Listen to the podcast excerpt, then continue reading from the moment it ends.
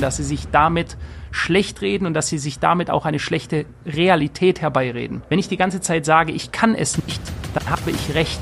Ja, ich kann es nämlich dann nicht. Die Demokratie, die Demokratie. Die Leute können ab einem gewissen Zeitpunkt in der Diskussion keine Argumente mehr bringen, weil sie diese Tiefe nicht mehr haben und einfach nur das glauben, was andere sagen, ohne es zu hinterfragen. Deswegen wird er auch nicht mehr akzeptiert. Heute fühle ich mich wie ein Mädchen, morgen fühle ich mich wie ein. Wenn du dich mit solchen Leuten umgibst, dann vergiftest du deinen eigenen Geist. Man muss nicht diesen Weg gehen. Man muss nicht diesen Weg gehen. Diese Minderheit wird größer. Sie wird immer größer, weil sie immer mehr Leute mit ihrem Wahnsinn anstecken.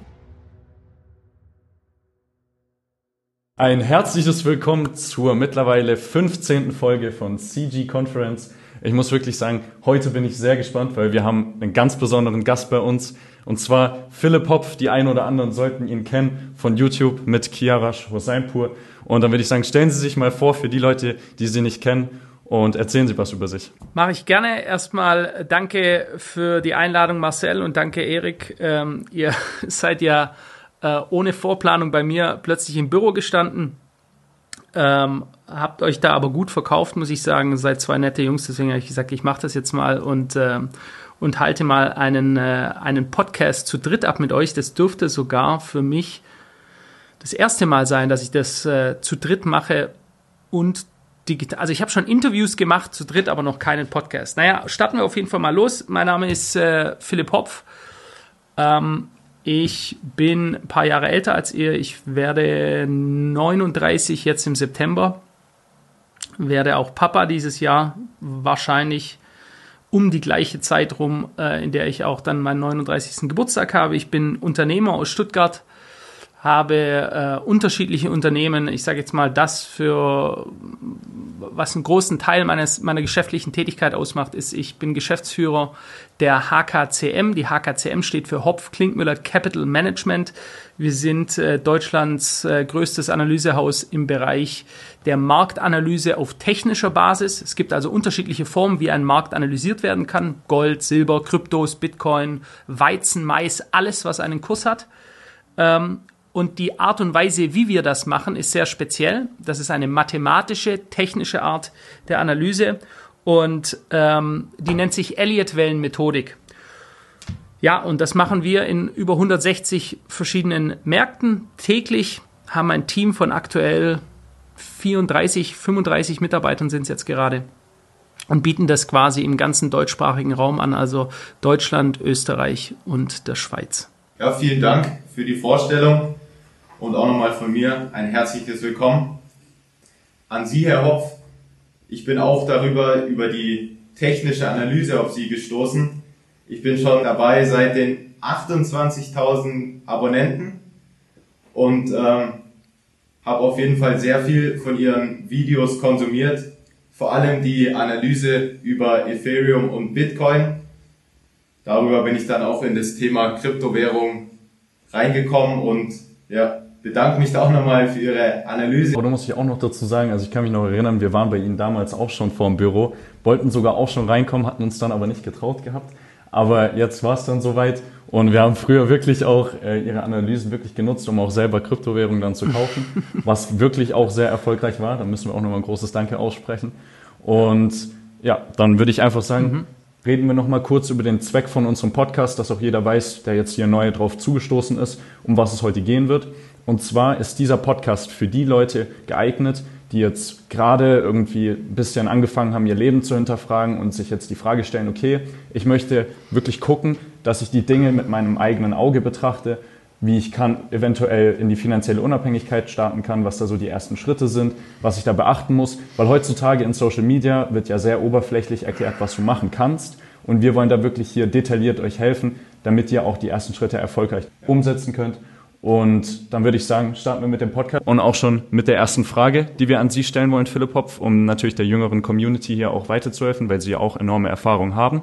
Und die erste Frage wäre, was waren Ihre ersten Schritte auf dem Weg zur finanziellen Unabhängigkeit und was waren Ihre Anfangsschwierigkeiten? Hm, gute Frage.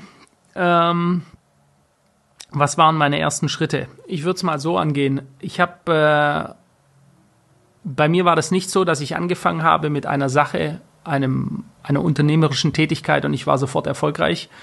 Äh, da ging viele Jahre voraus, ähm, des Misserfolgs oder nicht nur Misserfolgs, wo ich einfach nicht die Person war, die ich sein wollte, wo ich meine, meine Ziele und das, was ich in der Realität war, sehr weit auseinandergelegen ist. Ähm, ich würde sagen, dass ich schon mit recht jungen Jahren, für mein Verständnis, ähm, wusste, wohin ich möchte ungefähr. Das heißt also, ich habe beispielsweise, wenn ich mich erinnere, mit 14 oder 15 erinnere ich mich noch, da wollte ich unbedingt einen Bentley haben, ja? also das Auto. Ist jetzt nicht vielleicht irgendwas, was jetzt andere Leute geil finden oder so, aber das war etwas, ich habe mich da gesehen, ich erinnere mich noch, da gab es damals einen Rapper, der hieß Puff Daddy, danach hieß er Diddy oder P. Diddy, ich habe keine Ahnung, wie er jetzt gerade heißt. Auf jeden Fall, den fand ich damals total geil und der fuhr immer mit so einem dicken Bentley in der Gegend rum und äh, das war so ein paar Sachen. Ich habe mich auf jeden Fall nicht zu dem angezogen oder ich habe hm, ich habe mich schon zu materiellen Dingen angezogen gefühlt, aber, und das hat sich mit den Jahren verändert, ist es immer mehr zu Freiheit geworden. Ja. Früher wollte ich gewisse Dinge haben, die vielleicht einen Status auch bedeuten und möglicherweise war das auch eine gewisse Unsicherheit, jemand sein zu wollen. Ja. Bushido hat das ja mal in einem seiner Lieder äh, gesungen, hast du was, bist du was, hast du nichts, bist du nichts. Und das ist in gewisser Weise natürlich äh, auch in einer materialistischen Welt so, die unterliegt gewissen Regeln. Und wenn du ähm, in einer Welt, in der du etwas haben musst, um gewisse Dinge tun zu können oder gewisse Dinge zu sein, äh, dann solltest du auch etwas mitbringen an den Tisch, etwas haben. Ja? So, und wie schon gesagt, mit der Zeit hat sich das geändert und ich, äh, mein, ich würde sagen, mein heutiger Antrieb für Erfolg ist definitiv Freiheit ausleben zu können. Ja? Wenn ich Freiheit möchte, wenn ich aus diesem System ausbrechen möchte, ausbrechen möchte, dann brauche ich Geld. Das ist ganz einfach. Wenn ich nicht gerade sage, ich bin Backpacker und äh, gehe mit meinem Rucksack rum. Ich meine, auch das kann ein Ziel sein und ist auch völlig legitim. So, wie habe ich angefangen? Ich habe äh, lange Zeit äh, früher auf dem Bau gearbeitet. Also ich habe ganz normale Arbeiten gemacht als junger Mann mit 13, 14 oder so. Ich habe im Garten von Nachbarn den Rasen gemäht. Ich habe äh, bei einer Holzbaufirma gearbeitet. Ich habe auf dem Bau gearbeitet, auf verschiedenen Baustellen. Ich habe in der Gastro gearbeitet, an Bars, in einem Club.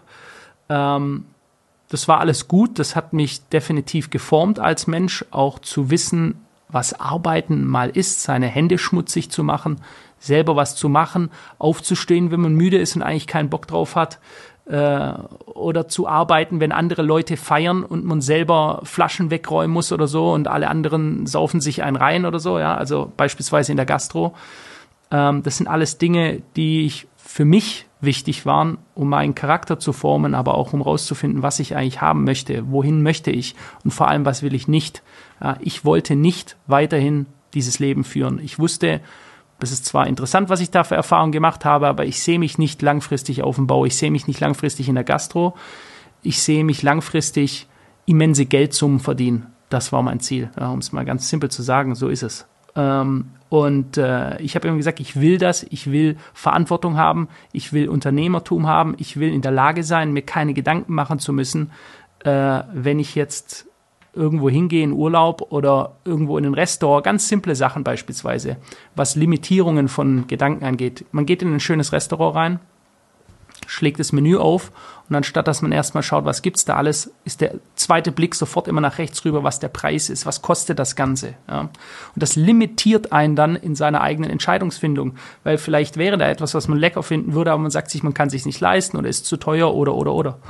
Und ich wollte in eine Situation kommen, in der ich mich diesen Fragen nicht mehr stellen muss.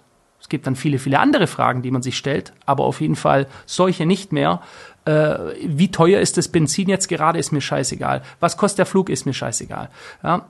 Es gibt andere Fragen, ganz klar. Es ist jetzt nicht so, dass ich äh, durch eine Straße laufe und sage, ich kaufe mir jetzt das und das Haus und das ist mir egal. Nein, aber gewisse Dinge des alltäglichen Lebens, das war mein Ziel immer, mir darüber keine Gedanken mehr machen zu müssen, weil ich das auch gesehen habe, wie sehr das Leute auch geiselt. Ja, das ist wie eine Fessel teilweise, wenn du dir eben bei allem immer sagst, okay, ich würde das gerne machen, aber ich würde das gerne machen, aber ich kann es mir nicht leisten, das ist zu teuer.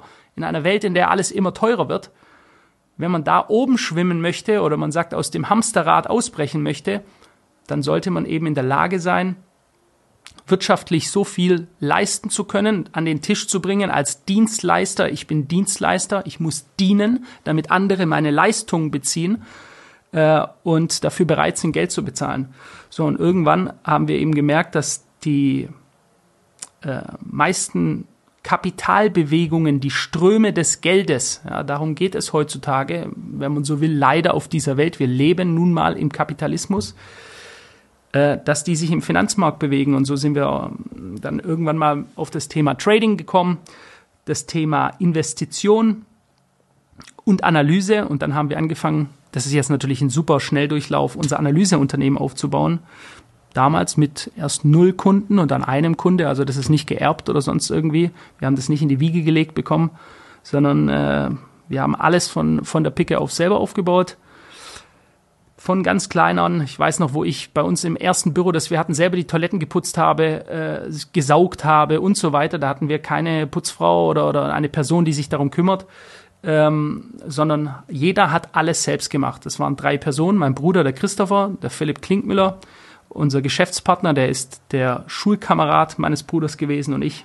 Ja, und so haben wir das damals gestartet, nach vielen, vielen Misserfolgen oder Dingen, von denen ich gelernt habe, die ich nicht wollte, bis ich zu dem gekommen bin, was ich wollte. Also kann man zusammenfassend sagen, dass bei Ihnen früher der Antrieb war, dass Sie sich gesagt haben, okay, es kann doch nicht sein, dass ich jetzt in gewissen alltäglichen Dingen mir Gedanken machen muss, okay, wie viel kostet das? Muss ich tatsächlich sagen, das ist bei uns auch einer der größten Antriebsfaktoren, weil wir wirklich auch früher, und damit meine ich jetzt vor einem Jahr, auch im Supermarkt die ganze Zeit standen und auch jetzt teilweise manchmal noch und uns denken, scheiße, da will man nicht drüber nachdenken, da will man das einfach kaufen und sagen, okay, perfekt. Und äh, das ist auch zum Beispiel einer der Gründe, die uns bewegt hat. Also ist da auf jeden Fall eine gewisse Gleichheit, die da zwischen uns ist. Und ich habe das auch schon von mehreren Leuten gehört, dass das wirklich auch so einer der Antriebsgründe ist und generell diese alltäglichen Dinge im Leben bezahlen zu können, ohne nachdenken zu müssen, weil das halt wirklich enormen Stress abnimmt. Und dann deckt sich das da auf jeden Fall. Und was waren bei Ihnen nochmal, könnten Sie vielleicht nur nochmal ganz genau darauf eingehen, wie sind Sie mit diesen Anfangsschwierigkeiten dann umgegangen? Haben Sie dann direkt etwas darauf umgesetzt oder haben Sie sich erstmal Gedanken gemacht für eine längere Zeit, wie Sie das jetzt verbessern könnten? Das ist alles auch eine Entwicklung gewesen äh, und wahrscheinlich, ihr beide seid ja jetzt 16 und 17, ist richtig? Ja. Ja. Wahrscheinlich bin ich dann ein äh, viel späterer Starter gewesen, ja. Das, ähm, also ich war nur jetzt in der kurzen Zeit, in der wir hier kommunizieren, mit Sicherheit nicht so weit, wie ihr das heute seid. Ja. Ich habe mich äh, noch mit einfach ganz anderen Themen beschäftigt und ich war noch mehr ein Kind äh, und noch länger noch mehr ein Kind. Ähm, und äh, ich wollte zwar Dinge, ja, ich hatte große Ziele, ich hatte mein Bentley im Kopf, aber ich war 100 Kilometer von ihm entfernt. Ja.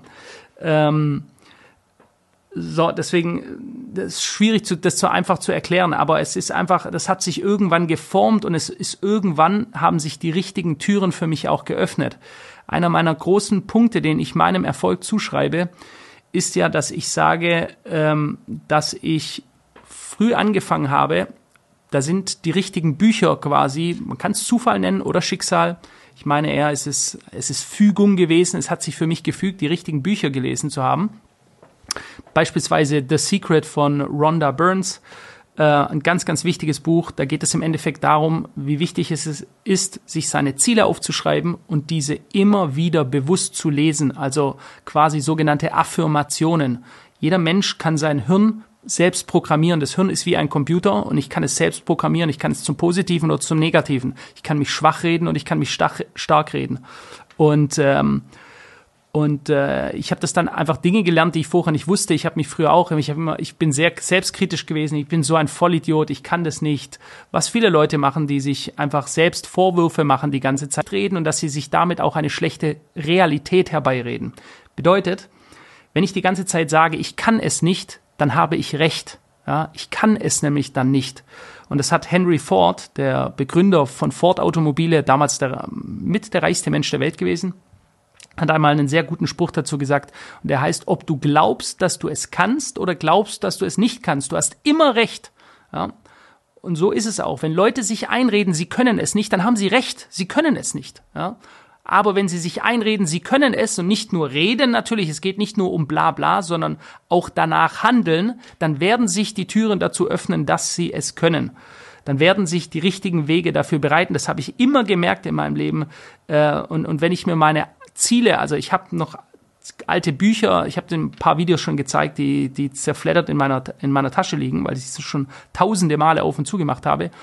Die allermeisten meiner Ziele zu Zeiten, wo ich noch keine 20 Euro in der Tasche hatte, äh, die sind eingetroffen. Ja? Und teilweise hat es auch deutlich länger gedauert. Also ich hatte Ziele 2012 und 2013 möchte ich das erreicht haben. Da habe ich es noch lange nicht erreicht. Ja? Ich habe dann aber auch nicht aufgegeben, sondern habe mir einfach gesagt, ich mache weiter und es wird irgendwann kommen. Und es ist irgendwann gekommen. Und teilweise waren es acht Jahre oder zehn Jahre später. Ja? Ähm, aber, und das muss man auch sagen, es ist teilweise dann auch so gewesen, dass ich äh, zurückblicke, auf was ich mir wirklich so als wenn ich mal erwachsen bin, was auch immer das dann bedeutet, also irgendwie gedacht habe, wo ich keine Ahnung 35 oder 40 bin oder so, dann möchte ich mal so und so viel verdienen. Ja, wenn ich das verdienen würde, das wäre so krass. Ähm, und heutzutage habe ich das schon längst erreicht, noch viel weiter. Heute würde ich depressiv werden, wenn ich nur noch das verdienen würde, was damals mein Ziel gewesen wäre, irgendwann mal zu verdienen. Ähm, und ähm, deswegen äh, einfach weitermachen. Ja? Viel, die meisten Leute geben einfach auf. Die sagen, nee, das funktioniert nicht. Die hören auf andere, die sagen, nee, du kannst das nicht, weil sie sich selbst nicht vorstellen können, dass sie es können. Ja, und was Menschen um dich herum oftmals nicht mögen, ist, wenn einer der Outperformer ist, wenn einer deutlich besser ist als alle anderen. Also reden sie dich lieber auf ihr Level wieder runter, ja, weil sie können einfach besser damit leben, wenn du genauso der gleiche will es jetzt nicht negativ sagen, aber der gleiche Low-Performer bist wie die anderen auch. Ne? Und ähm, deswegen ist es wichtig, auch nicht auf andere zu viel zu hören, ja? vor allem nicht bei deinen Zielen. Und ich wäre auch vorsichtig, allen anderen meine Ziele zu erklären, weil oftmals du kommst motiviert auf etwas zu, der erzählst denen, das ist mein Ziel, das will ich lange. Und sagt der, bist du blöd, hey, das kannst du doch gar nicht erreichen, das ist ja völliger Quatsch. Warum? Weil er es sich nicht vorstellen kann, weil er selber nicht in der Lage dazu ist, sich so ein großes Ziel zu setzen oder selber von sich gar nicht glaubt, dass er so ein Ziel erreichen kann. Ja? Und äh, deswegen kann ich allen Leuten nur mitgeben, lasst euch da nicht beirren, macht einfach weiter, weiter, weiter, scheiß drauf, was die anderen sagen. Es ist irrelevant, es spielt einfach keine Rolle. Ja? Du machst so lange weiter, bis du es erreicht hast und äh, die meisten Leute können eigentlich auch hundertmal mehr erreichen, was sie sich eigentlich selber zutrauen. Ja, sehr interessant. Sie haben jetzt gerade schon angesprochen, dass man die anderen Personen, wenn sie einem ja, sage ich mal, nicht gut zusprechen, nicht beachten sollte. Und da wäre jetzt ja oft schon die nächste Frage, wie hat Ihr Umfeld Ihre Handlung beeinflusst? Ganz unterschiedlich. Also ähm, mein Freundeskreis im, im engsten Sinne, im Sinne meiner engen Freunde, haben sich durch die Jahrzehnte auch sehr stark verändert. Ja, es ich habe noch Freunde von ganz damals, aber es sind, ist auch teilweise so gewesen, dass ich einen gesamten Freundeskreis damals beendet habe, mehr oder weniger auf einen Schlag. Ja. Ähm, und das ist ganz unterschiedlich gewesen. Also es gab Leute, die haben das als arrogant oder als vermessen angesehen, wie wo ich, sagen wir mal, Anfang, Mitte 20 war und wir mit unserer Firma richtig durchgestartet sind. Da waren wir, wie gesagt, noch zu dritt.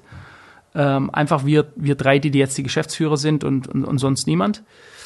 Ähm, da gab es Leute, die fanden, dass das ist arrogant und das ist überheblich und was hat der für Ziele und was labert der und vielleicht ist es auch ein Teil, bin ich das selber gewesen. Ja? Vielleicht habe ich da ähm, auf eine Art und Weise kommuniziert, dass die andere Leute getriggert hat. Kann ich mag sein. Ja. Ähm, aber dann ist es einfach auch wichtig, es ist ganz, ganz wichtig, Leute um sich herum zu scharen, die ein gleiches oder ähnliches Mindset haben. Ja? Die müssen nicht gleiche politische Einstellungen haben, die müssen auch sonst nicht in anderen Bereichen die gleichen Einstellungen haben, denn es ist bei mir nicht so. In meinem Freundeskreis gibt es komplett durch die Band Bandbreite ähm, unterschiedlichste Ansichten zur Politik, zu Parteien, zu was wählt man, zu äh, bin ich eher links, bin ich eher rechts gibt es alles, aber wir, äh, wir streiten deswegen nicht und wir diskutieren auch gar nicht großartig. Aber was alle, was alle Leute einzeln äh, gemein haben, ist, dass sie weiterkommen wollen, sie wollen erfolgreich sein, sie wollen etwas aufbauen, sie wollen selbstständig sein, also nicht ich sage es jetzt mal ganz hart, der Knecht eines Unternehmens. Ja? Nicht, dass man nicht auch in einem Unternehmen Karriere machen kann, durchaus. Und dass es für viele Leute die richtige Entscheidung ist, mag auch sein. Für mich war es das nicht. Ja? Für andere Leute mag das so sein. All, alle eint diese Sache, dass wir alle erfolgreich sein wollen. Ja? in dem, was wir tun. Und Erfolg ist nicht nur monetäre Erfolg, also nicht nur viel Geld verdienen. Es kann für andere Leute auch was ganz was anderes sein, was für sie Erfolg, Erfolg bedeutet, erfüllt zu sein, glücklich zu sein, äh, Anerkennung zu bekommen. Es gibt also unterschiedlichste Formen des Erfolges. Ähm, und deswegen kann ich nur raten, gerade die fünf Leute, mit denen man die meiste Zeit verbringt, die sollen möglichst eingeschossen sein auf ein ähnliches Grundgerüst an Werten und Zielen. Ja? Ähm, und das bringt einen auch wirklich weiter, weil dann pusht man sich, anstatt dass der eine den anderen runterzieht. Ja? Finde ich ein ganz wichtiger Punkt. Also da kann ich jetzt auch nur noch mal anbinden. Man sagt ja immer, die fünf Leute, mit denen man sich abgibt, das ist man auch selber. Und da muss ich auch wirklich sagen, das habe ich bei mir früher auch sehr doll gemerkt, einfach, dass ich mit den falschen Leuten unterwegs war und deshalb am Anfang auch sehr doll prokrastiniert habe, meine Sachen nicht umgesetzt habe und einfach nicht in die Handlung gekommen bin. Muss ich auf jeden Fall sagen, das merke ich auch und auch jetzt noch, dass ich teilweise noch vielleicht ein paar Entscheidungen zu treffen habe, um da wirklich die maximale Performance rauszubekommen. Aber jetzt will ich überleiten direkt zur nächsten Frage und nochmal darauf eingehen, auf Ihre Firma HKCM. Sie haben mir gesagt, damals haben Sie gemerkt, dass da wirklich einiges möglich ist, da ist richtig viel Volumen, der Markt ist volatil, Trading kann man wirklich einiges an Geld machen, weil es attraktiv ist. Und da ist jetzt einfach meine Frage, würden Sie sagen, dass Sie mit HKCM Ihr erstes großes Geld verdient haben oder dass Sie schon in der Zeit davor, wo Sie Ausbildungen gemacht haben oder wo Sie diese anderen Jobs äh, ausgeübt haben, ob Sie da schon sagen würden, dass Sie da Ihr erstes großes Geld verdient haben? Wie ist das da bei Ihnen? Es war also so, dass wir äh, erstmal getradet haben, damals auf den Goldmarkt, Gold und Silber und äh, haben das sehr erfolgreich gemacht, haben da auch äh, die ersten drei Jahre sehr viel Geld verdient. Heißt damals für mich, da war ich pff, 21, 22 ungefähr, äh, 23 vielleicht. Und äh, da war ich von jemandem, der in der Gastro gearbeitet hat und quasi ja, ganz normal wie jeder, der jetzt halt irgendwie einen Job machen würde, zu teilweise 30, 40.000 Euro im Monat. Ja, also das war schon sehr viel Geld für mich. Und ähm, das hat aber, um das jetzt kurz mal zu erklären, das hat nach drei Jahren dazu geführt, dass wir wirklich gedacht haben, wir sind die geilsten Trader der Welt. Wir haben es so extrem drauf Warum? Weil man, wenn etwas eine gewisse Zeit funktioniert, dann meint man halt einfach, man hat es einfach so drauf. Ja? Und äh, wir hatten dann erst später gemerkt, dass wir es doch nicht so drauf hatten, denn im vierten Jahr, das müsste dann äh, Ende 2011 gewesen sein, ist der Goldbullenmarkt und damit auch der Silberbullenmarkt zu Ende gegangen. Und wir hatten, äh, wir hatten unsere Positionen einfach nicht so gut gesetzt, wie wir dachten. Wir sind dann in den fallenden Markt schrittweise immer wieder reingegangen, weil wir davon ausgingen, dass die, äh, dass der Markt wieder steigt. Das hat er nicht getan. Long story short. Wir hatten damals ungefähr so ein Vermögen von 740.000 Euro, meine ich. Also mein Bruder und ich, dass wir uns wirklich ertradet hatten. Äh, und ähm, das hatten wir dann fast alles wieder verloren. Und da sind wir in eine ziemlich große finanzielle Not geraten aber wiederum aus dieser Not, aus dieser Angst heraus, also es war wirklich so, dass wir dachten, wir verlieren alles einfach, was wir hatten. Es war also eine, eine furchtbare Zeit, ja, auch für meine Mutter. Also meine Mutter hat uns beide alleine erzogen. Ähm, und äh, das war eine ganz, ganz furchtbare Zeit. Aber die hat uns dazu gezwungen, innovativ zu sein, nicht aufzugeben und dass wir gesagt haben, unsere Analyse ist eigentlich gut, bloß unser, die Art des Tradings, wie wir es geführt haben, unser Money Management, also unser Risiko- und Positionsmanagement war nicht gut, aber die Analyse ist gut und mit der können wir Mehrwert bieten, wenn wir das Ganze für die breite Öffentlichkeit anbieten. Und so ist der damals aus der Not heraus die, äh, die Entscheidung äh, entstanden, eine Firma aufzumachen und äh, ja, unseren Dienst anzubieten. Ich wollte hier noch mal eine kurze Rückfrage anbringen und zwar, Sie haben jetzt ja gesagt, dass es für Sie eine schreckliche Zeit war, wo Sie dann dieses verdiente Geld wieder verloren haben. Aber ich denke, was für die Zuschauer auch vielleicht mal ganz wichtig ist, die noch gar nicht an diesem Punkt stehen, dass sie überhaupt irgendwas verlieren können, wie es sich denn für Sie angefühlt hat, wirklich dieses erste Geld zu verdienen, Sie haben angesprochen, Sie haben davor normal gearbeitet. Und wie hat sich das dann wirklich für Sie angefühlt, dass man jetzt sagt, hey, ich habe jetzt hier 35.000 Euro mit Trading, einer Sache, die ich jetzt selber an meinem Laptop mache.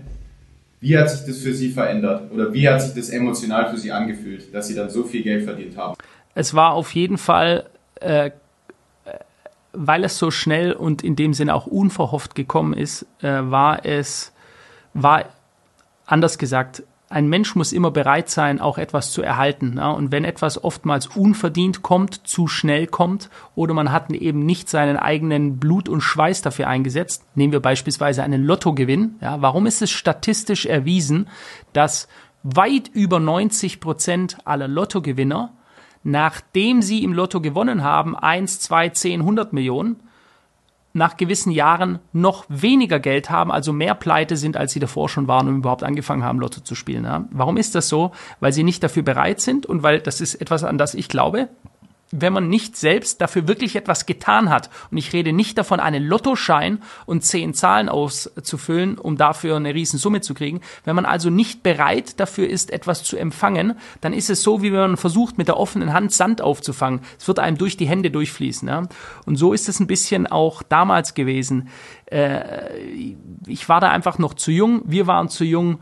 Äh, da hat man dann auch bestimmt, ist man dann in gewisser Weise mh, hm, vielleicht überheblich gewesen oder hat arrogant ausgesehen, weil man halt einfach ein kleiner Pisser ist und äh, kleiner Pisser mit riesigen Geldscheinen in der Tasche quasi.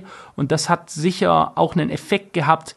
Ich bin dann viel weg gewesen in Clubs und habe halt mit Sicherheit auch gedacht, ich bin wirklich der absolute Checker. Ich bin, ich habe mich immer gesehen wie, äh, ich weiß nicht, ob ihr das noch kennt, das ist ein alter Film aus den 80ern, Wall Street mit, äh, mit ähm, Michael Douglas. Das ist ja so der Urbörsenfilm, ja. Und da läuft er ja auch rum mit seinen Hosenträgern und seiner dicken Zigarre und äh, sechs Kilo Gel in den Haaren. Und damals hatte ich auch noch Haare auf dem Kopf und hatte dann auch sechs Kilo Gel in den Haaren. Also all das, wie eigentlich ein junger Schmock rumläuft. Ja. So war ich selber, weil ich halt das nicht so gut vertragen habe, weil wenn du von nichts kommst und dann knallst plötzlich so pervers rein, ähm, dass man eben nicht, wenn man nicht richtig ausgeglichen ist, noch nicht die Reife, das ist vielleicht das richtige Wort, die Reife als Mensch dazu hat, um das zu empfangen. Und das ist keine Altersfrage, weil es gibt durchaus Menschen, die haben das schon. Der Kian beispielsweise, der ist mit 18, der war eigentlich fast mit 17 schon Self-Made-Millionär, also auch von selbst geschaffen, der, der Kian, mit dem ich den Podcast mache, und hat es dann mit 18 geschafft und ist seitdem noch viel, viel weiter. Und er, er hat es in dem Alter gepackt, wo ich es nicht gepackt habe. Ja? Also das ist wirklich ganz unterschiedlich, wie weit ist ein Mensch schon. Und ich war damals nicht weit genug, um das äh, zu schaffen. Aber, und das ist der wichtige Punkt, quasi einen Millimeter vor der Pleite zu stehen, hat mir auch geholfen, weil das war so ein einprägendes Erlebnis für mich, dass ich mir gesagt habe, ich will nie wieder in so eine Situation kommen, wo ich absolute Verlustängste habe, quasi ins, ins Nichts zu fallen, ja, Hartz-IV-Empfänger zu werden, jetzt mal ganz blöd gesagt. Ich hatte da auch Horror-Stories in meinem Kopf, ja. Und da müsst ihr euch auch eins immer überlegen. Ein Lebensstil, wenn du viel Geld verdienst, der wird ganz schnell nach oben angepasst. Jeder kann 10 Millionen im Jahr ausgeben. Wenn Leute immer sagen, oh, wie, wie hat er das Geld ausgegeben? Null Problem. Ja, ich gebe ohne Probleme eine Million im Jahr aus. Das ist keine Leistung. Das ist, sobald du mal in ein anderes Level reinkommst, ist das einfach zack weg. Ja. So, das ist also eine Nullleistung. Aber wenn dein wenn deine, wenn deine finanzielle Situation massiv nach unten fährt, weil du eben Scheiße gebaut hast, eine Pleite hingelegt hast, Verluste machst, was auch immer, dann ist es ganz schwierig. Auf der Autobahn, wenn du mit 200 fährst, quasi auf, was deine finanziellen Ausgaben auch angeht, sofort wieder runterzufahren auf das Level, auf das du eigentlich kommen müsstest. Ja? Das schaffen viele Leute nicht. Und das ist halt einfach, das fühlt sich auch furchtbar an. Ja? Ähm, und all das, sage ich jetzt mal, dieser Schmerz und diese Gefühle, aber auch und, und diese Lehre daraus haben uns Antrieb gegeben, dass ich gesagt habe, wir wirtschaften heute ganz anders. Also das ist auch wieder alle schlimmen Situationen, das meine Erfahrung, haben mir im Leben immer etwas gebracht. Langfristig war es nicht wirklich, dass ich sage, ich bereue das jetzt, dass es so gekommen ist. Es musste so kommen und es hat mir geholfen, dass ich daraus wiederum weitergekommen bin in meiner Entwicklung, weil wir beispielsweise heute jetzt bei der HKCM unsere Konten sind quasi wie der, der Speicher von Dagobert Duck. Ja? Warum? Wir legen deutlich mehr Geld zurück, als wir bei der Steuer abgeben müssen. Wir zahlen uns nicht alles aus. Wir haben quasi überall volle Konten, weil wir uns immer gesagt haben, wir werden niemals vergessen, wie das damals gelaufen ist. Und wenn jetzt irgendwas kommt, angenommen die Steuer kommt, extra Nachzahlung 500.000, okay, zack, können wir einfach aus der Portokasse kurz zahlen. Und das können wir nur, weil wir nicht eben wieder auf, wie viele Leute dieses, den Fehler machen, die lassen sich alles auszahlen, vergessen dann, dass die Steuern kommen, vergessen, dass unerwartete Kosten kommen oder andere Dinge, die einfach im Leben passieren, die man nicht vorher einschätzen kann und dann kommen sie in eine Schräglage rein. Und diese Situation damals war so einprägend, dass wir gesagt haben, wir kommen nie wieder in eine Schräglage rein. Wir nehmen keine Kredite bei der Bank auf. Wir werden ein sehr, sehr finanziell stabiles Unternehmen, das auf festen, festen Säulen steht. So, also diese Situation damals hat uns im Endeffekt nur Positives gebracht. Also so wie ich da jetzt raushören konnte, äh, war das ja bei Ihnen wirklich dann diese große Veränderung, kam dann wirklich mit einem extremen Tiefschlag, als Sie diese 750.000 Euro waren es dann, glaube ich, oder? Ja. Beim Trading, als Sie die verloren haben. Und dann könnte man zu dem Konsens kommen, dass einfach wirklich der extreme Tiefschlag auch zu einer extrem großen Veränderung kommt, wenn man dementsprechend die Learnings daraus zieht und die auch umsetzt.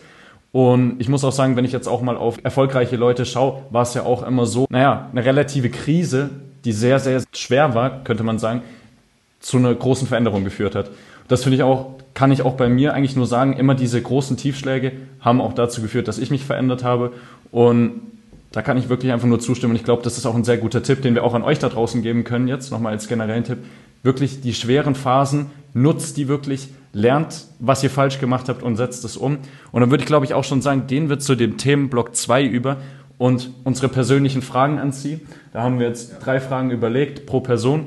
Und die würden wir jetzt einfach mal in Reihenfolge stellen. Und meine erste Frage ist, weil das ja auch ein bisschen euren Podcast, also mit Kian, auch prägt, könnte man sagen. Und zwar die weltweite Agenda, wie Sie es, glaube ich, schon ab und zu mal angesprochen haben in Ihrem Podcast. Würden Sie sagen, dass in irgendeinem Lebensbereich von Ihnen die weltweite Agenda versucht, Sie einzuschränken? Oder haben Sie da in Lebensbereichen einfach schon gemerkt, wie das passiert ist? Also dann müsste man erstmal darauf eingehen, was ist eine weltweite Agenda, von wem wird eine weltweite Agenda getrieben. Ich denke aber, das würde den, den Rahmen sprengen. Äh, ich denke, was wir grundsätzlich sehen, und das sind alle Menschen jetzt, sprechen wir einfach mal von den Menschen hier im deutschsprachigen Raum, die jetzt hier wahrscheinlich gerade zuhören, ist, dass äh, unsere Rechte als freie Menschen immer weiter eingeschränkt werden als Recht, als freies Mensch mh, mm, würde ich mir auf jeden Fall rausnehmen, mein, über meine eigene Gesundheit zu 100 Prozent selbst entscheiden zu können. Wenn mir also irgendjemand erzählen möchte, dass ich als freier Mensch auf eine andere Person hören muss, ich bin gezwungen dazu, dann ist das keine Demokratie mehr, dann ist das kein freies Leben mehr. Und wir haben ja schon gesagt, Freiheit ist extrem wichtig und ist heute mein größter Antrieb, äh, warum ich arbeite, warum ich mehr Wohlstand haben möchte, um mehr Freiheit dadurch zu generieren. Und wir haben gesehen, dass äh, in diesem Land in den letzten Jahren Menschen uns sagen wollen, ob wir uns einer Gentherapie unterziehen wollen oder nicht. Und es kam um ein Haar dazu, dass es einen Impfzwang in diesem Land gegeben hätte. Ja? Die ganzen Politiker, die vorher gesagt haben, niemand hat vor, irgendjemanden zu zwingen, haben das gemacht, was sie immer machen, nämlich am Band zu lügen und haben auch dann wieder gelogen und haben dann gesagt, es ist uns scheißegal, was wir euch gestern erzählt haben. Jetzt haben wir eine neue Meinung, Strich, eine neue Agenda und wir sind kurz davor, euch zu zwingen. Ja? Und ähm, das war etwas, wo auch ein weiterer Antrieb, wo wir gesagt haben, alles klar, wir sehen, in welche Richtung es hier läuft in diesem Land. Ähm, und äh, wenn du in der Lage sein möchtest, aus diesem aus dieser Welt auszubrechen, ja, dann musst du große finanzielle Mittel haben, um sagen zu können, okay, morgen gehe ich, zack, ich pack meine Sachen, tschüss, weg. Ja. Ähm, oder um dir eine zweite Base, also eine Basis, wo, wo du deine Firma hast, wo du lebst, aufzubauen in einem Land, und das ist das Gute auf der Welt noch, dass gerade das die Welt im Streit ist, ja, weil wenn sie sich einig wäre, wenn sie damit unter einer Herrschaft wäre und diese Person hätte oder dieser Kreis an Personen hätte die Macht und sie, sie sind sich nicht mehr uneinig, dann werden alle folgen. Das nennt man dann eine eine Weltregierung. Ähm, wir haben aber eine sehr uneinige Welt aktuell gerade, weil es ähm, ja Blöcke auf der Welt gibt, die stellen sich gegen die westliche Agenda, Meinung, den westlichen Weg des Lebens. Ähm, und das ist, sind beispielsweise die sogenannten BRICS-Staaten. Das ist Brasilien, das ist äh, äh, Indien, China, Russland, damit eigentlich schon die Majorität, die Mehrzahl der Weltbevölkerung. Ja, uns im Westen wird ja immer gesagt, der Westen steht zusammen und es ist nur ein ganz kleiner Teil. Äh, beispielsweise Russland steht alleine. Das ist der größte Bullshit einfach nur. Der Hauptteil der Weltbevölkerung wählt einen anderen Weg. Der Hauptteil. Wir sind in der Minderheit. Ja? Und ähm, ja, und wo man gesehen hat, wie, wie aggressiver es immer mehr wird, das sehen wir, dass uns erzählt wird, dass Waffen liefern für den Frieden ist. In den restlichen tausenden Jahren Menschheitsgeschehen war jedem klar, Waffen sind für alles, aber nicht für den Frieden. Das ist schon mal klar. Sie sind für alles, du kannst dich damit massakrieren, töten, aber Frieden schaffen kannst du damit nicht. So, jetzt ist es so, Waffen sind für den Frieden. Wir müssen noch mehr, noch mehr liefern für den Frieden. Es ist also eine Indoktrination, damit eine Gehirnwäsche der Menschen, dass ihnen verkauft wird, alles, was oben ist, ist unten, alles, was unten ist, ist oben. Dir wird die Sonne als der Mond und der Mond als die Sonne verkauft. Oder ein Mann ist jetzt eine Frau. Es gibt gar kein Mann und Frau mehr. Nein, nein, nein, es gibt's gar nicht. Es sind alles alte Konzepte. Wir schaffen das ab. Es gibt jetzt Fabelwesen, Fuchs oder du kannst ein Elefant sein, wenn du möchtest. Du kannst auch morgen ein gelber Chinese sein. Oder du kannst, äh, wenn du denkst, du bist es, äh, ein 2,40 Meter großer Gnom sein. Ja? Egal wie äh, egal an welchen Enden, es wird alles versucht, feste Dinge, die die Welt über zigtausende Jahre akzeptiert hat als ihre Regeln, da zu demontieren und abzubauen. Also quasi alles diskutabel zu machen. Alles ist plötzlich, alles ist up to discussion, sagen die Amerikaner. Du kannst jetzt plötzlich über alles diskutieren. Und das führt dazu, dass gerade junge Menschen, wie ihr es seid, wenn sie nicht gefestigt sind, ja, dass man dann schauen kann, dass diese Leute extrem manipuliert werden. Wenn sie also noch nicht genau wissen, wer sie als Mensch sind, so wie ich das damals eben auch nicht wusste und nicht war und auch eine ungefestigte Person war, die gesucht hat, die Vorbilder gesucht hat. Und wenn deine Vorbilder halt heute äh, nur noch äh, extrem komische Fabelwesen sind, ja, in manchen Kreisen, dann führt das dazu, dass diese Leute, die eigentlich eine Führung brauchen, die sie positivst durchs Leben führt, Leuten folgen, irgendwelchen Rappern, die nur äh, über Fick deine Mutter, du Hurensohn rappen, ähm, und das ist heutzutage Musik, um jetzt ein Beispiel zu nennen, der ganze, was wir Gangster-Rap in Deutschland nennen. Wenn man sich das mal überlegt, woher kommen wir eigentlich musikalisch? Von der heilen Welt, der Volksmusik zu nur noch Gewalt, verherrlichende Brutalität, Drogenhandel, das ist alles geil jetzt. Ähm, äh, nackig in der Gegend rumzulaufen für Frauen ist geil jetzt. Ähm, dann die ganzen Konzepte von festen Beziehungen, das Familienbild, all diese Konzepte werden dekonstruiert, sie werden auseinandergebaut. Ja? Das sind, ähm, das sind definitiv Dinge, die sehen wir weltweit oder sagen wir mal in der westlichen Welt. Und jetzt zurückkommen auf deine Frage. Das ist das, was ich definitiv als weltweite Agenda beobachte. Okay, das ist auf jeden Fall sehr interessant. Da haben Erik und ich auch schon nämlich sehr oft drüber gesprochen, wenn wir abends bei ihm im Zimmer saßen. Und das kann ich Ihnen wirklich einfach nur zustimmen, weil wir haben auch über die fast nahezu gleichen Themen mhm. geredet. Man kann ja da hier auch das große Thema Woke einfach in die Masse schmeißen. Da gibt's wirklich auch einiges drüber zu reden, aber wir wollen jetzt ja. nicht den Rahmen sprengen, wie Sie es gerade eben schon gesagt haben, weil da wirklich einiges zu sagen gibt. Und deshalb übergebe ich dir das Wort, Erik. Ja, nochmal zur weltweiten Agenda. Wir haben jetzt sogar gespürt, wo wir bei ihm im Büro waren, wo wir dann wieder zurückgelaufen sind, sind uns auch die großen Fahnen ins Augen gestochen. Ich meine, man kann ja fast gar nicht mehr wegschauen, die große Regenbogenfahne im Stuttgarter Bahnhof, da beim großen Turm. Ähm, ja, sehr interessant auf jeden Fall.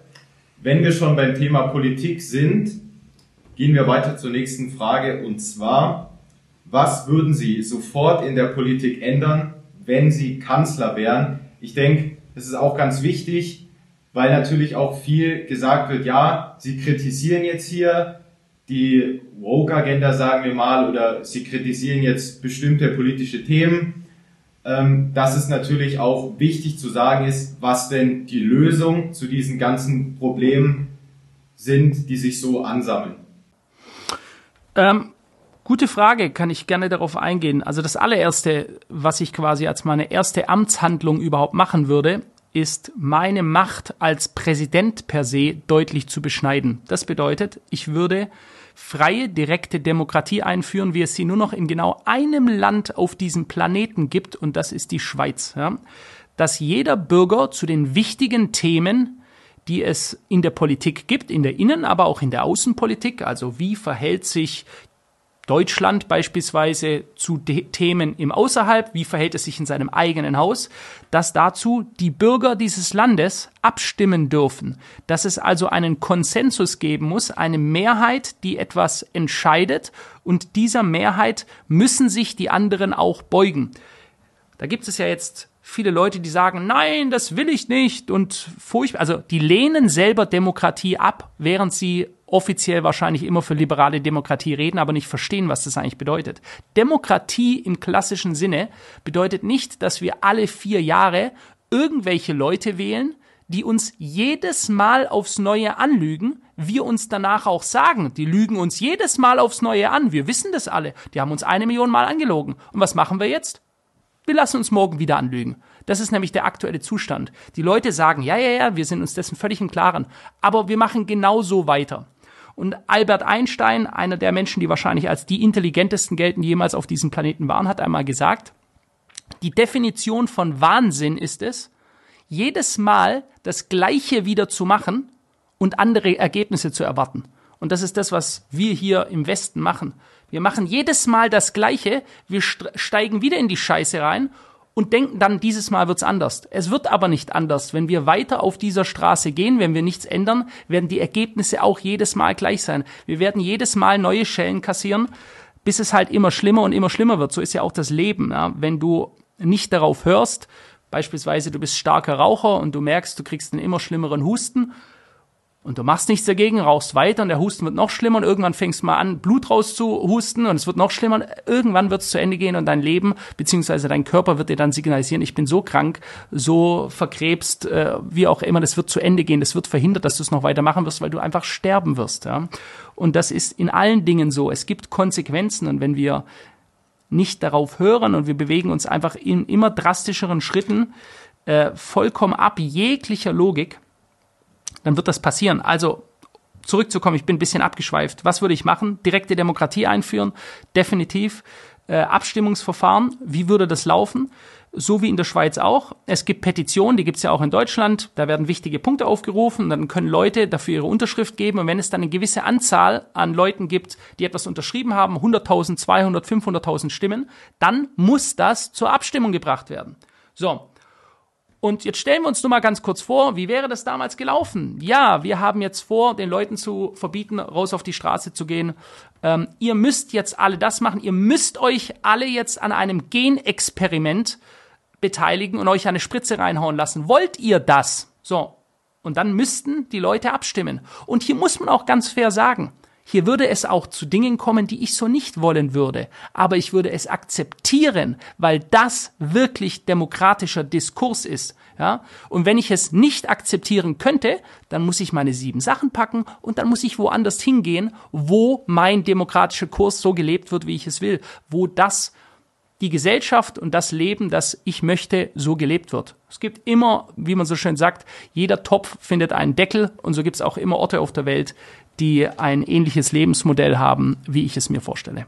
Ja, die Akzeptanz der verschiedenen Meinungen, das ist, denke mal, meiner Meinung auch wirklich ganz wichtig. Und wir sehen ja in der aktuellen Politik, dass immer gesagt wird, ja, die Demokratie, die Demokratie, äh, die ist bei uns wirklich toll und so weiter.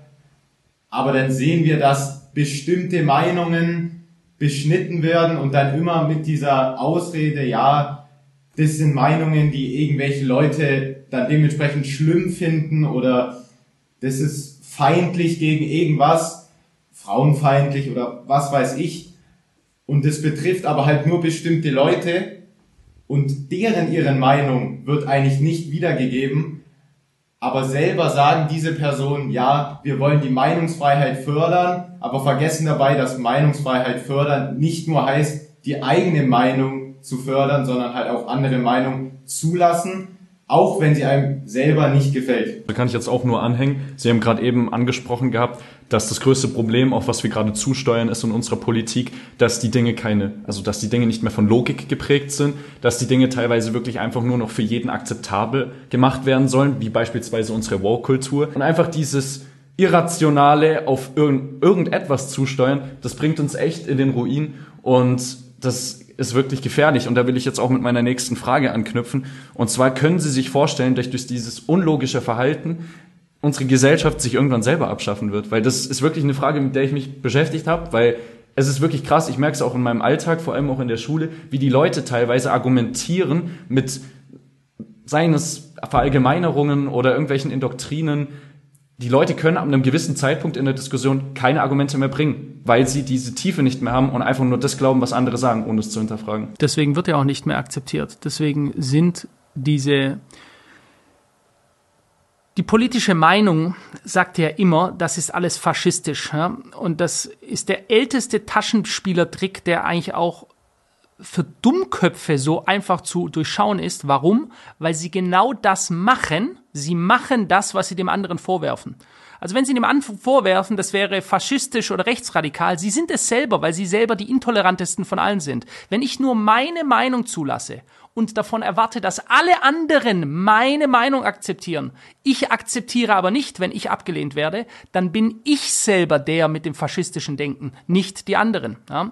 Und äh, das ist halt. Äh, und heutzutage, warum die Leute, die können ja gar nicht mehr argumentieren, weil wenn man es wirklich argumentieren würde, also ausargumentieren, dann würde ja sofort aufgezeigt werden, was für schwachsinnige Denkmuster das sind, die einfach in ein Dead End, die laufen die Sackgasse rein, da geht's nicht weiter. Ja? Also bei dem Thema Mann oder Frau, es gibt Mann und Frau und ein Mann kann kein Kind kriegen. Das kann jeder Biologe auf der Welt einem erklären, der innerhalb von einer Minute. Da gibt's also gar keine Frage. Das ist also nicht mal etwas, wo man darüber nachdenken muss. Wenn ich aber mich einfach nur hinstelle und sage, doch, ein Mann kann ein Kind kriegen und ich erwarte, dass du das jetzt akzeptierst. Du musst es akzeptieren. Wenn du es nicht akzeptierst, dass die Sonne jetzt gerade scheint, obwohl es mitten in der Nacht ist, ich aber sage, sie scheint gerade und du musst es akzeptieren, weil ich es so will dann gebe ich mich dem Wahnsinn hin. Das ist wirklich Wahnsinn. Da reden wir von geisteskranken Menschen. Ja.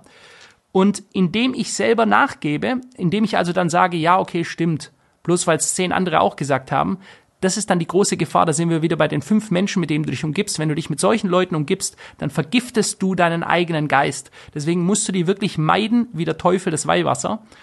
Ähm, weil solche Denkmuster dich einfach solche, wenn du in solchen Kreisen bist, deswegen ist es auch so gefährlich, weil diese Bewegung so um sich greift und so ähm, hartnäckig und aggressiv auch um sich greift. Man sagt immer, das ist eine Minderheit, das ist eine absolute Minderheit. Ja, aber diese Minderheit wird größer. Sie wird immer größer, weil sie immer mehr Leute mit ihrem Wahnsinn anstecken. Und äh, somit wirst du immer mehr Leuten, deswegen geht es ja auch in die Schulen, die Indoktrination soll bei den jungen Leuten stattfinden, weil dem 60-Jährigen wirst du Probleme haben, äh, zu erzählen, dass diese Konzepte, die einfach quasi sie sich aus dem Arsch gezogen haben, dass die irgendwie valide sind. Aber einem jungen Menschen, der eben noch keine Erfahrung hat, der es noch nicht weiß, den kannst du so lange mit Fehlinformationen vollballern und diese ganzen Konstrukte irgendwie zu erklären, bis er halt selber sagt, ja, okay, haha, ich bin ein Fuchs, ich kann ein Fuchs sein, heute fühle ich mich wie ein Mädchen, morgen fühle ich mich wie eine Fee und übermorgen fühle ich mich wieder so, ja. Und wenn du dann richtig bösartig bist, und das ist ja das, was wir jetzt heute haben, dann bietest du den Leuten an, du kannst nicht nur dieses Konzept sein, du kannst jetzt sogar Hormone nehmen, um dich umwandeln zu lassen. Und das ist ein ganz, ganz, ganz gefährlicher Bereich, in den gerade viele Leute reintappen, weil das ist wieder, da sind wir wieder beim Thema Konsequenzen. Das wird nicht mehr umkehrbar sein. Wenn du anfängst als Mann weibliche Hormone in extrem hohen Dosen zu nehmen, dann tust du Dinge mit deinem Körper, die du nicht mehr verändern kannst. Dann werden körperlich und geistig Dinge verändert und das sind so schwerwiegende Konsequenzen und deswegen landen auch so viele Leute nachher. Die Selbstmordraten sind ja da sehr hoch. Ähm, ziehen da, sehen da nur noch einen Ausweg und das ist, weil sie einfach komplett entwurzelt und ähm, ja, unglücklich sind, denke ich auch. Sie wissen einfach überhaupt nicht mehr, was sie sind, wohin sie sollen, was der Sinn ist hinter dem Ganzen und das wird gerade extrem gepusht. Ja, und genau auch diese unbewusste Adaption dieses Verhaltens, dass man wirklich die Meinung der Gesellschaft annimmt und gar nicht mal mehr hinterfragt, ob das überhaupt Sinn ergibt, führt ja dazu, dass es auch zu einem massiven Identitätsverlust kommt, was ja wirklich, wie Sie es jetzt auch schon mehrfach angesprochen haben, extremst gravierend ist für unsere Gesellschaft, weil es einfach nicht mehr zustande kommen kann, dass wir demokratisch sind, demokratische Diskussionen führen, sei es im Bundestag, aber sei es auch in der Schule, dass wir logische Argumentation führen. Und das ist wirklich das schade, dass das zu diesem Zeitpunkt gekommen ist. Und ich muss hoffen, dass sich diese Frage nicht als positiv auswerten wird, weil das muss ich sagen, wäre wirklich sehr schade und man muss nicht diesen Weg gehen, auf jeden Fall nicht. Man muss nicht diesen Weg gehen, ich stimme dir auf jeden Fall zu und deswegen hoffen wir auch, dass wir hier wirklich viele Zuschauer haben, die uns zuhören und wirklich auch versuchen, unsere Argumente zu verstehen und auch vielleicht mal Personen, die jetzt vielleicht in dieser Transgender-Community sind, vielleicht auch mal zuhören und irgendwie versuchen, auch mal auf einen gemeinsamen Konsens zu kommen, dass es auch nicht immer so ist, wir gegen die, sondern dass wir auch versuchen, vielleicht mal bisschen zu einem Konsens zu kommen, weil Sonst weiß ich nicht, wie das in der Zukunft weitergehen soll. Ja? Aber kommen wir zur nächsten Frage. Und zwar, woher haben Sie Ihr umfangreiches Wissen und kennen jedes Rabbit Hole? Ich weiß nicht, ob ich jedes Rabbit Hole kenne. Ich kenne wahrscheinlich nicht jedes Rabbit Hole. Es gibt wahrscheinlich äh, in einem Kaninchenbau noch deutlich mehr Löcher als äh, die, die mir bekannt sind. Aber ähm, ich habe in jungen Jahren schon relativ viel gelesen und ich bin immer extrem kritisch gewesen. Ja. Ich bin also nicht der gewesen, der, wenn der Staat mir sagt, äh, plötzlich zum ersten Mal in der Menschheitsgeschichte bin ich an deiner Gesundheit interessiert. Ja. Du musst das jetzt machen, weil ich bin ganz daran interessiert, dass du dich nicht an etwas ansteckst und gesund bleibst. In der Sekunde war mir klar, das ist Bullshit. Da muss ich nicht drei Sekunden länger nachdenken. Ich weiß, der Staat interessiert sich einen Dreck für meine Gesundheit, in einen Dreck für die Gesundheit des Volkes, hat er noch nie getan. Deswegen können wir in den Kiosk reinlaufen und wenn wir Lust haben, jetzt nach diesem Interview uns zu Tode saufen, wir können uns zehn Stangen Zigaretten holen, wir können rauchen, bis uns der Krebs zerfrisst. Das ist dem Staat völlig egal. Im Gegenteil, er kassiert noch richtig viel Steuern dadurch. Ja? So, also dieses Wissen alleine, da muss ich nicht belesen sein, um eins und eins zusammenzählen zu können, um zu wissen, was abläuft.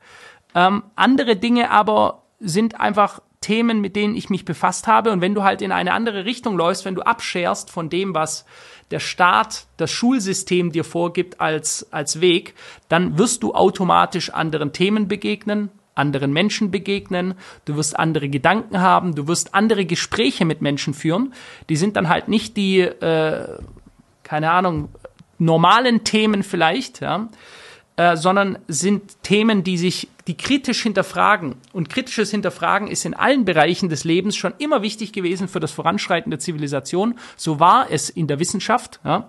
Auch Wissenschaft, nächste Thema, kommen wir zur ganzen äh, Klimahysterie. Äh, jetzt plötzlich, seit einigen Jahren hören wir, das, was es vorher noch nie gegeben hat, wissenschaftlicher Konsens. Wissenschaftlicher Konsens bedeutet, alle Wissenschaftler sind sich einig. Das gibt es nie, ja, weil Leute haben immer komplett unterschiedliche Meinungen. Die Welt hat sich quasi navigiert über die Jahre, dass wir immer neue Sachen rausgefunden haben. Früher dachte man, die Welt ist eine Scheibe, 100 Prozent die Welt ist eine Scheibe und jeder, der etwas anderes behauptet, den schmeißen wir auf den Scheiterhaufen. Wir sind heute wieder an einer ähnlichen äh, Weggabelung angelangt, dass wir sagen, so ist es, so ist es, so ist es. Und jeder, der etwas anderes sagt, der ist ein Leugner, der leugnet die Wahrheit. Ja? Das ist wieder, jetzt geht's wieder ins faschistoide Denken rein. Es gibt diesen einen Weg, alle müssen diesen einen Weg folgen und wenn du es nicht tust, dann bist du unser Feind. Das ist exakt das Gleiche. Exakt eins zu eins das Gleiche, was die Nationalsozialisten damals gemacht haben und nicht nur die, was jedes totalitäre Regime auf der Welt gemacht hat, schon immer ein Freund-Feind-Bild, damit du entweder auf unsere Seite kommst oder du bist unser Feind und das ist die Entwicklung heute. Wie Sie ja gerade eben angesprochen haben, wird es auf jeden Fall, also es wird möglich sein, dass man dieser Matrix oder diesem System entfliehen kann, wenn man natürlich sehr, sehr viel Geld verdient. Also man muss sehr viel Geld verdienen, anders wird es nicht möglich sein, weil man dadurch ins Ausland auswandern kann, weil man generell einfach die Möglichkeiten hat. Und deshalb ist jetzt meine Frage, weil finanzielle Unabhängigkeit, und das ist auch eine sehr persönliche Frage, ist ja wirklich nicht einfach zu erreichen. Und da bedarf, da bedarf es ja auch sehr viel an System, tagtäglichen System. Und deshalb ist meine Frage, welche Gewohnheiten haben Sie für sich gefunden und Ihr Leben etabliert, um genau zu diesem also zu diesem finanziellen Unabhängigkeitsziel zu kommen. Weil ich finde persönlich gerade, also ich lese da ein Buch drüber und ich finde das Thema sehr interessant, muss ich sagen, weil ich da sehr viel an meinen Gewohnheiten austüfteln bin und neue Dinge probiere und wollte einfach mal von Ihnen die Frage beantwortet haben, wie sind Sie das angegangen und haben da wirklich das perfekte System für Sie entwickelt, weil Sie ja auch immer gesagt haben, dass Sie da wirklich auf die Minute durchgeplant sind, auch heute, glaube ich, wie Sie es am Telefon gesagt hatten. Und das ist einfach eine Frage, die für mich sehr interessant ist. Ähm, also Routinen sind extrem wichtig im Leben eines jeden Menschen. Ähm, das ist wahrscheinlich eines der wichtigsten Dinge überhaupt. Routinen bedeutet Dinge, die ich regelmäßig mache. Regelmäßig heißt nicht jede Minute, jeder Tag. Es kann unterschiedlich sein. Ich kann zweimal die Woche zum Tennis gehen, dann sollte ich es aber trotzdem routiniert machen, immer zweimal die Woche zum Tennis gehen. Je länger ich eine Sache mache, desto mehr wird es in mein Hirn einprogrammiert. Ja? Und ähm, ich bin beispielsweise ein überhaupt nicht von Natur aus organisierter Mensch. Ja, ich bin das Gegenteil von dem. Aber ich habe mir Strukturen geschaffen, die es mir erlauben, so leben und ähm, arbeiten zu können, dass es, obwohl ich ein eigentlich ein sehr nicht verwirrt, aber ich bin quasi ein, ein ADHS-Kind. Ich war schon immer der Zappel-Philipp in der Schule. Ich hab, war, bin schon immer habe äh, viel geträumt, äh, aus dem Fenster rausgeguckt. Mein Lehrer hat fünfmal meinen Namen gerufen. Da bin ich irgendwann aus meiner Traumwelt wieder ausgewacht und, und habe überhaupt gemerkt, der redet seit einer halben Minute mit mir. Ähm, und ich wusste das. Also erstens mal, was ist wichtig? Erkenne, was deine Schwächen und deine Stärken sind. Kenne, lerne dich selber kennen. Das ist auch etwas, was wir heute sehen. Die Leute wissen immer weniger über sich. Wenn ich entwurzelt bin und mir die abstrusesten Lebensgewohnheiten als wahr verkauft werden, wenn ich also gar nichts mehr weiß, total verwirrt bin, dann kann ich mich überhaupt nicht auf mich selbst fokussieren. Diese Menschen, die wir heutzutage sehen, die in immer größerer Zahl unzufrieden durch die Welt laufen, die wissen nichts über sich selbst. Deswegen ist ganz wichtig, finde heraus, wer bist du, was magst du, sei ehrlich, ja. Halte dich nicht zurück mit dem, was du denkst und was du sagst finde ich auch wichtig, weil viele Leute drücken in sich rein, sagen es nicht, sprechen nichts mehr aus, warten erstmal ab, was die anderen sagen und dann äh, mirrorn sie, also sie spiegeln quasi die Aussagen anderer Leute, um irgendwie da ähm, ja beliebter oder so rüberzukommen. Das ist halt das Nachläuferprinzip. Wenn du ein starkes Individuum, starker Mann, starke Frau sein möchtest, dann musst du halt einfach, und das gilt jetzt für beide Geschlechter, musst du einfach deine Eier in die Hand nehmen und das sagen, was du für richtig hältst. Egal, was die Konsequenz ist, ja. Egal, was die anderen sagen, es ist scheißegal, weil am Ende des Tages laufen sie sowieso nur wieder der, der Person nach, die die Fackel trägt, die also nach vorne läuft, weil sie selber einfach gar nicht die Perspektive dazu haben, weil die Menschen in der Masse Schafe sind und Nachläufer. Und es gibt viele Schafe und wenig Schafshirten. Und wenn ich erfolgreich sein möchte im Leben, dann sollte ich mich dazu entscheiden, der Hirte zu sein und nicht das Schaf, das nur meh, meh in der Gruppe nachläuft. Ja? Deswegen Routinen ganz, ganz wichtig. Was mache ich? Ich habe einige Routinen, die ich jeden Tag mache. Meine wahrscheinlich Routine, die ich niemals breche, ist, dass ich immer kalt dusche. Ich kenne nur kalt duschen. Also seit, jetzt sind es dreieinhalb Jahre wahrscheinlich. Sommer wie Winter im Winter ist natürlich viel krasser, weil das Wasser äh, deutlich äh, kälter aus den Leitungen rauskommt. Ist für mich extrem wichtig, mich jedes Mal selbst zu überwinden, es zu tun. Also etwas tun, was man eigentlich nicht tun möchte, ist extrem gut, weil das schärft die Klinge quasi. Ja? Wenn ich jedes Mal wie ein Krieger eben früher auf dem Schlachtfeld, wenn ich immer meine Klinge geschärft halte, dann bin ich insgesamt stärker, fokussierter, gefährlicher, wenn man so möchte. Ja? Ich kann einfach viel stärker auf mein Umfeld reagieren. Und was ich mache, ist, ich dusche immer kalt. Im Winter habe ich sogar meine Eistonne draußen. Dann stehe ich morgens auf. Ich bin noch quasi äh, halb im Traum, gehe raus, nehme einen kleinen Hammer, schlag äh, die Eisschicht äh, vom Eisbad raus und dann setze ich mich zwei Minuten 40 Sekunden in 0 Grad kaltes Wasser rein. Ähm, extrem wichtig, ist aber ein ganz, ganz anderes Thema, wie krass es die Gesundheit fördert, sich Kälte auszuliefern. Das sieht man ja in Russland oftmals. Die Russen machen sich ein Loch im, äh, im Eis, im, in einem See im Winter und gehen da rein. Das sind extrem widerstandsfähige, harte Menschen. Ja? Ähm, das ist also eine Routine, die ich auf jeden Fall immer durchziehe, dass ich immer kalt dusche, was ich auch gerne mache, um mir selber quasi mir noch einen Arschtritt zu geben. Ich gehe im Winter im Dunkeln ins Bad, mach das Licht nicht an und stell mich dann unter die kalte Dusche im Dunkeln. Das ist noch ekelhafter, weil das ist quasi, da hast du gleich gar keinen Bock drauf, weil das ist dann noch, da hast du noch ein bisschen Angst, dass es dunkel ist und so. So, das ist die erste Schelle, die ich mir gleich morgens gebe, dass ich quasi richtig wach bin und weiß, jetzt geht's los. So, und dann meditiere ich. Ich versuche es jeden Tag zu machen. Ich habe Jahre gehabt, wo ich es jeden Tag gemacht habe, aktuell nicht. Ist aber auch eine Routine, die ich wieder stärker einführen muss. Tägliche Meditation, einfach quasi in der Stille sein, sich auf seine Atmung konzentrieren. Extrem, extrem wichtig. Da könnte man auch einen ganzen Podcast darüber machen, was die Vorteile von Meditation sind, um selber aus diesem ganzen Gedankenwahnsinn rauszukommen, die ganze Zeit dit, dit, dit, an Sachen zu denken, einfach mal den Motor runterfahren, ist ganz wichtig, morgens das zu machen, um sich auf den Tag vorzubereiten. Ähm, und äh, dann ist für mich auch sehr, sehr wichtig und für Leute, die beispielsweise jetzt gerade in einer Depression sind oder die super schlechte Laune haben, sind ja immer mehr Leute, macht Sport. Ja. Äh, Erik, du wirst es selber wissen, dir muss ich es nicht sagen, du äh, schlägst anderen Leuten mit einem Hockeyschläger in die Fresse, also wirst du es wahrscheinlich besser wissen als ich wie wichtig das ist, seid widerstandsfähig und macht Sport. Ja? Widerstand leisten zu können, auch das ist jetzt nicht nur sich gegen andere Menschen verteidigen zu können oder behaupten zu können, ja, weil wenn du erfolgreich sein willst, musst du dich behaupten können. Ähm, und äh, da ist es ganz wichtig, dass du, sage ich jetzt mal, aufrecht rumlaufen kannst. Und aufrecht rumlaufen heißt auch, dass du deinen Körper und deinen Geist durch Sport einfach immer aktiv hältst.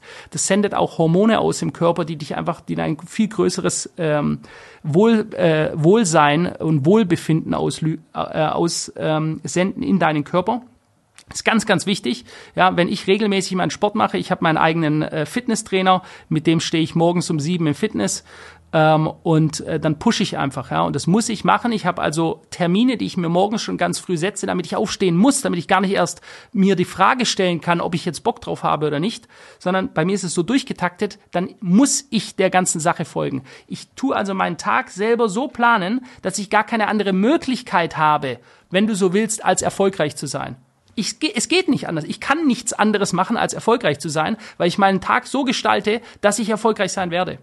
Und das kann jeder machen. Das ist keine Intelligenzfrage, das ist keine Geldfrage. Jeder Mensch kann auf jeden Fall mal sich so optimieren, dass er dem Leben auf lange Sicht keine andere Möglichkeit lässt, als erfolgreich zu sein. Also es ist auf jeden Fall wichtig, wie ich jetzt raushören konnte, dass man eine Struktur in sein Leben bringt, dass man, wie Sie am Anfang gesagt haben, herausfindet, wer man selber ist, dass man vielleicht auch sagt, okay, das sind meine Stärken und meine Schwächen und dass man sich einfach selber findet und eine eigene Identität bildet, für die man steht. Und wo die Leute dann auch in der Öffentlichkeit sagen, okay, Marcel oder Erik oder Sie, Philipp, äh, stehen dann für die und die Charaktereigenschaft und man kennt sie einfach dafür und dass die Leute davor auch ein bisschen Respekt haben. Und dass das einfach auch viel dazu beiträgt, ob man Erfolg generell im Leben hat oder nicht, weil es ist ja bekannt, fehlerhafte Planung kommt, also bringen auch nur Fehler. Und das ist auf jeden Fall auch mein Tipp, den ich jetzt geben würde. Versucht wirklich Gewohnheiten in euer Leben einzuführen und herauszufinden, was eure Stärken und Schwächen sind. Das ist wirklich sehr, sehr wichtig, weil wer keine Struktur hat, der wird vielleicht auf den kurzfristigen Weg manchmal Erfolge haben, kleine Erfolge, aber langfristig gesehen wird es, glaube ich, extrem schwierig. Ich weiß nicht, ob ich da jetzt zu unerfahren äh, Dinge vor mich hinspreche, aber. Nee, ich, ich, ich würde das genauso unterschreiben. Vielleicht, wenn ich da auch noch einen Punkt dazu sagen kann, tägliche Routinen. Ich führe einen Tagesplan schriftlich, nicht digital. Also ich habe über Outlook meine, meine Termine, aber ich habe auch einen sogenannten Helfrecht. Das ist quasi ein Planer aus Papier. Da kommt jedes Jahr ein neues Jahr rein innen rein, der ist außen aus Leder und den wechsle ich aus. Ähm, und ich schreibe mir jeden Tag vorab meine Tagespläne, auch Wochenpläne schon voraus. Also es das heißt, es gibt einfach Studien auch, die sagen, wenn ich mit einem Stift etwas aufschreibe, dann ist es anders im Hirn abgespeichert, als wenn ich es einfach nur mit Tasten reintippe. Für mich ist es auf jeden Fall wichtig, dass ich weiß, um, was weiß ich, 6 Uhr aufstehen, 7 Uhr das, 8 Uhr das, bam, bam, bam, bam, bam, so geht's weiter. Das gibt dem Tag Struktur, ja, das ist wie eine Rüstung, die ich anziehe, weil wenn ich nichts drin stehen habe, dann bin ich nicht so motiviert. Es kann ja auch gar nicht sein. Ich kann ja nicht motiviert sein auf, ja, was mache ich eigentlich heute? Lege ich mich in die Sonne oder pff, gehe ich jetzt irgendwo, keine Ahnung, ja, also ich muss mir dann erstmal Gedanken machen. Wenn ich mir aber meine Punkte eintrage, Tag für Tag, meine Ziele mir eintrage, dann sind wir wieder dabei. Dann kann ich gar nicht anders, als dass das Leben mich weiterführt. Auf jeden Fall erreiche ich hundertmal mehr als jemand, der wie dieses kleine Segelboot ohne Segel im Meer rumschippert und halt irgendwie hoffen muss, dass die Wellen ihn irgendwo hintragen. Wenn ich aber selber gezielt das mache, wenn ich meine Segel ausbreite, dann kann ich selber beeinflussen, wo es mich nachher hinbringt. Vielen Dank da auf jeden Fall auch nochmal für die äh, wirklich tiefgreifende Information, kann man sagen, weil ich habe da wirklich auch meine Schwierigkeiten gehabt und fand es jetzt einfach nochmal interessant zu hören, dass das wirklich der richtige Weg ist. Und dann würde ich sagen, gebe ich Erik das, äh, das Wort wieder. Ja, ich würde jetzt hier nochmal die letzte persönliche Frage anbringen, bevor wir dann auch in den dritten Themenblock reinstarten. Und zwar meine letzte Frage wäre, ist jetzt gerade ein bisschen außerhalb unseres aktuellen Kontextes, obwohl wir jetzt ja vorhin auch schon über die aktuelle Politik geredet haben, die weltweite, aber auch hier unsere deutsche.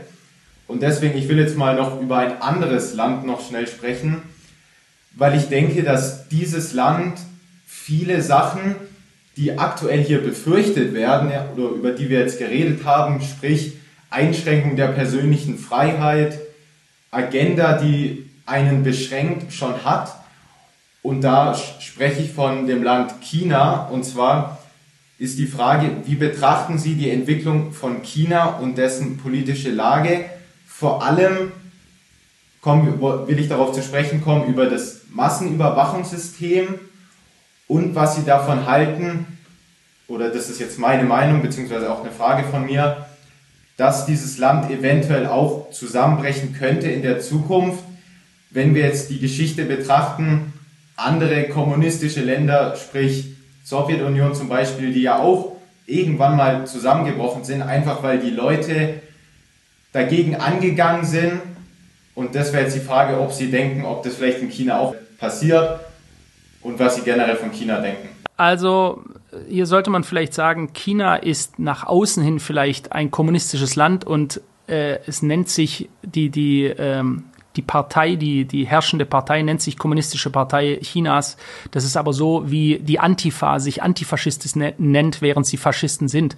So ist die Kommunistische Partei China eine absolut kapitalistische Partei. Das sind keine Kommunisten. Ja?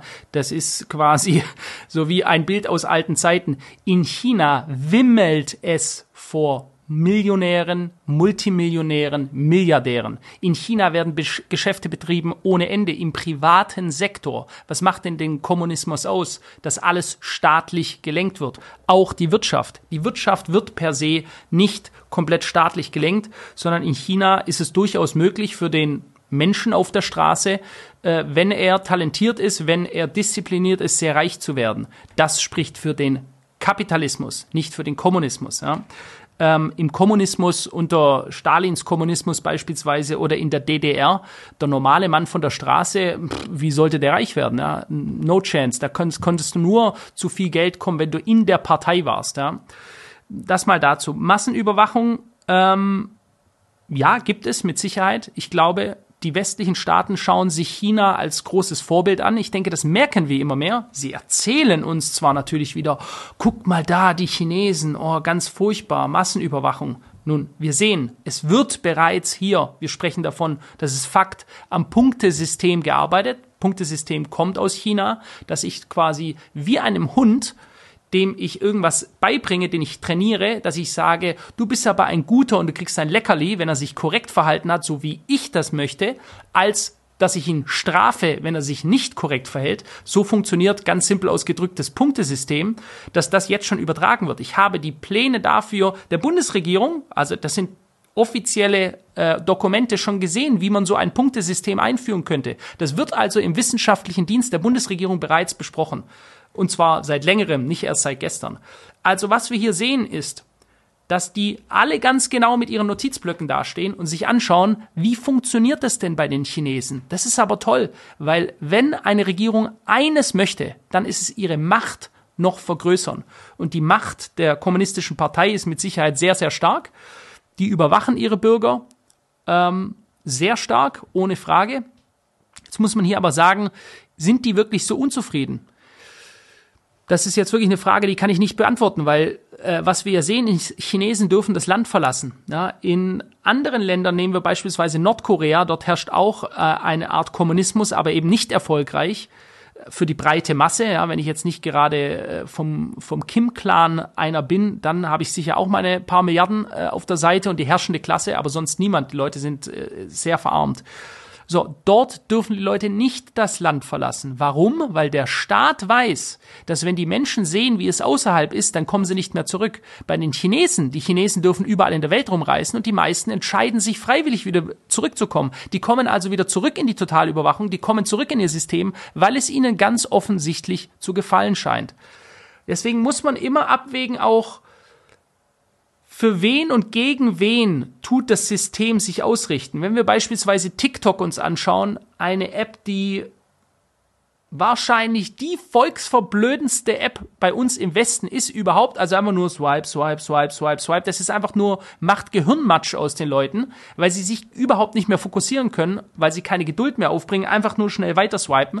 Die Chinesen wiederum, die uns diese App hier nach Europa gebracht haben oder hier in die westliche Welt, USA genauso, die haben komplett andere Inhalte, die dort, für, äh, die dort vermittelt werden. Bei den Chinesen geht es darum, dass man Rechenspiele macht, dass man Dinge auswendig lernt, dass man die insgesamt Aufmerksamkeitsspanne und, Intelligenten des, äh, und Intelligenz des Menschen möglichst steigert, auf jeden Fall den Fokus erhöht. In China werden also ganz andere Inhalte vermittelt als bei uns. Wenn man so will, ist es wie ein trojanisches Pferd. Ein trojanisches Pferd ist quasi etwas, das ich dem anderen zuschiebe als Geschenk, in Wahrheit ist es aber gar kein Geschenk, sondern es ist eine Belastung für ihn, es ist etwas Schlechtes, Gift. So, und die Inhalte, die wir vermitteln, sind ganz andere, die verblöden uns. Und die Inhalte, die die Chinesen mit ihrer eigenen App äh, vermitteln, die helfen den, der chinesischen Jugend. Die, chinesischen, die chinesische Regierung limitiert die Handynutzung. Ganz klar, sie verbietet Jugendlichen mehr als beispielsweise eine halbe Stunde oder eine Stunde pro Tag ins Handy zu schauen. Während bei uns die Leute einfach nur noch äh, ja, im Brainwash Deswegen muss man genau schauen. Ich glaube, was der, was das Ziel der chinesischen Regierung ist, ist ganz klar Weltmacht. Ja, die wollen die neue Weltmacht werden. Und sie sind auf dem besten Weg dazu, es zu werden. Denn wenn du dir in Amerika anschaust, die sehr ähnlich sind wie bei uns in Europa, was da die Agenda ist und wie sie ihre Fähnchen rumschwenken und um was sie sich kümmern. Es ist eine Verweichlichung der Gesellschaft. Sie werden nicht härter, sie werden weicher, dadurch weniger widerstandsfähig und die Chinesen, die kommen wie eine mächtige Armee aus Kriegern auf uns zugelaufen.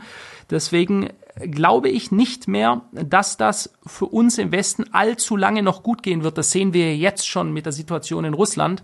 Da hieß es auch, wir machen die platt, die haben keine Chance, der Rubel wird zerfallen, die Wirtschaft wird zerfallen, die verlieren diesen Krieg in kürzester Zeit. Und was ist jetzt? Es ist exakt nichts von all dem, was behauptet wurde. Zero, nada, nichts ist passiert.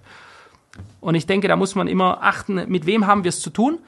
Äh, die Chinesen sind sicher bedrohlich, aber nicht glauben, dass unsere Regierung weniger bedrohlich wäre, weil die schauen sich das ganz genau an und versuchen es zu kopieren nachher, ähm, ja, auf, aufs eigene Volk.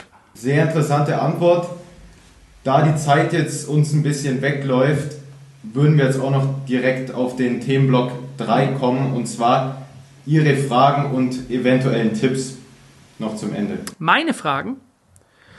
Ähm, also Fragen per se habe ich nicht. Tipps, die ich, äh, die ich geben könnte, ist vielleicht, ähm, sich mit sich selbst mehr zu beschäftigen. Ja, lest gute Bücher. Ich glaube, die Menschen oder viele Menschen in der breiten Masse lesen immer weniger, sondern sie nutzen eben ihr Smartphone, um sich dadurch berieseln zu lassen mit Dingen. Und äh, das sind wir alle. Das bin ich selber übrigens auch. Ja, ich nutze, ich merke auch, wie meine Nutzungszeit hochgeht, und ich muss mich da auch beschränken, weil es einfach nicht gesund ist für den Menschen. Lest gute Bücher. Ja? Und die gibt es. Beispielsweise The Secret ähm, von Rhonda Byrne, das ich schon erwähnt habe, das sich damit befasst, sich Ziele aufzuschreiben, die man sich immer wieder vorliest, um in, im Unterbewusstsein diese Ziele in die Realität umwandeln zu können, also zu materialisieren. Ganz wichtiges Thema. Ähm, und da gibt es wichtige Themen, geht mehr raus in die Natur. Das würde ich machen. Mein großes Hobby und Leidenschaft ist ja das Angeln. Ich versuche also wegzukommen von den ganzen Computern, Zahlen, Charts, die ich mir jeden Tag anschaue und gehe einfach raus und schmeiß meine Angeln in den See rein. Das ist also etwas, was ich als Ausgleich finde und es ist, denke ich, ganz wichtig, dass Leute einen Ausgleich finden. Geht raus in die Natur, lauft im Wald, macht Sport, ja, findet ein Hobby, das euch Spaß macht, das nicht mit dem zu tun habt, was ihr ohnehin jeden Tag macht.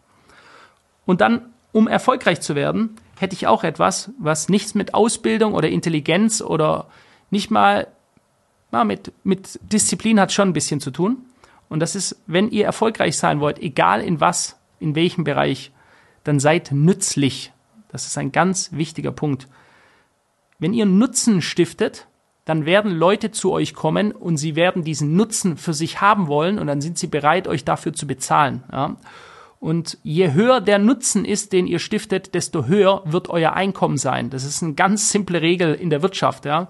Wenn ich richtig viel Nutzen gebe, beispielsweise wenn unsere Analysen einen hohen Nutzen geben, wenn Leute dadurch Geld verdienen, dann sind sie bereit, in hoher Zahl uns Geld dafür zu geben, dass wir es machen. Somit verdienen wir mehr Geld. Wenn wir diesen Nutzen irgendwann nicht mehr geben, dann wird es immer weniger Leute geben, welche dafür bereit sind, Geld äh, auszugeben und somit verdienen wir weniger Geld. Somit ist die Menge an Nutzen, egal bei was, ob ich eine gute Person bin, die irgendwo aufräumt, sauber macht, ein Auto wasche, ein Brot backt, beim Metzger, Handwerk, es ist scheißegal je größer der Nutzen ist, den ich schaffe, desto mehr wird nachher das, das, der monetäre Wert sein, den ich generieren kann. Vielen herzlichen Dank für diesen guten Tipp, weil ich muss sagen, habe ich mir noch nicht so wirklich Gedanken darüber gemacht, eigentlich, dass wenn man diesen Nutzen den Leuten anbietet, dass sie dann natürlich auch kaufen werden, besonders aus dem Grund, weil es ihnen auch wahrscheinlich mehr Geld bringen wird.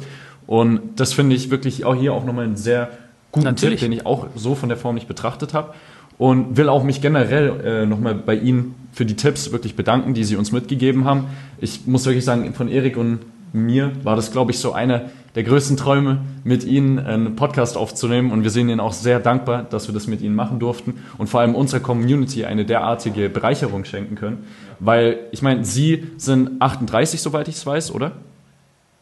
Genau, und haben immense mhm. Lebenserfahrung ja. und können sehr gute Tipps hier geben bezüglich des finanziellen. Ja, ich bedanke mich auch nochmal ganz herzlich bei Ihnen.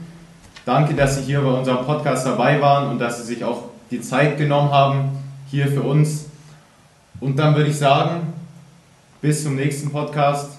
Oder warten Sie kurz, Sie können sich auch nochmal hier schnell verabschieden. Alles gut, ähm, hat mir Spaß gemacht, war, war gut und ich unterstütze das gerne, wenn äh, junge Menschen ähm, ja, selber schon weit vorankommen wollen und lernen wollen. Und dann ist es auch meine Pflicht als Mensch, äh, das zu unterstützen. Und das mache ich sehr gerne. Hat Spaß gemacht mit euch. Vielen, vielen Dank. Hat uns gefreut. Und dann würde ich sagen, war's das von der ja. wirklich 15. Folge mittlerweile schon. Ja. Und würde sagen, schönen Tag euch. Hoffentlich war es lehrreich. Wir sehen uns beim nächsten Mal. Servus, ciao, ciao. Ciao, ciao.